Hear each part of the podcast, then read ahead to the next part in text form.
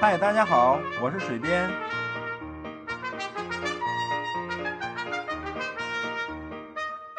闲聊是一切沟通的开始。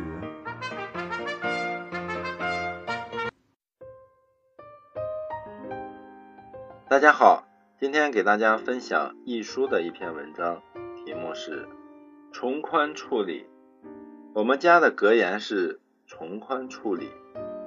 自穿衣服开始，该穿中码的买加大码，丢进洗衣机乱洗一通，再扔到干洗机烘干，咦，刚刚好，从来不用试身，省得烦。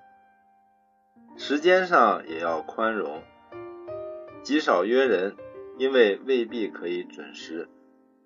上午八时起床，慢慢磨，商量、考虑、探索到什么地方用午餐。往往延至中午才出门。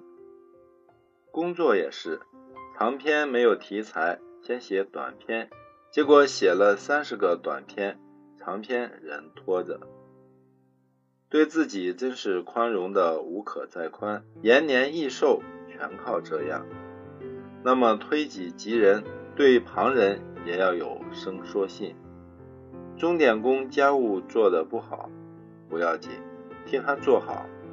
售货员服务不周到，不予计较，到别家去。换句话说，任何对生计没有影响的事，我都可以得过且过，马马虎虎。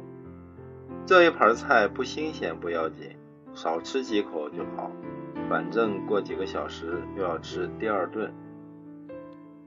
这种小事何必坚持原则，一定要搞个水落石出？弄得神正鬼艳，大家下不了台，整天都不高兴。最从容、最愉快、最省时的方法是从宽处理，这是我多年的处事经验，切勿小觑。这篇文章摘自《读者》最新一期，谢谢收听。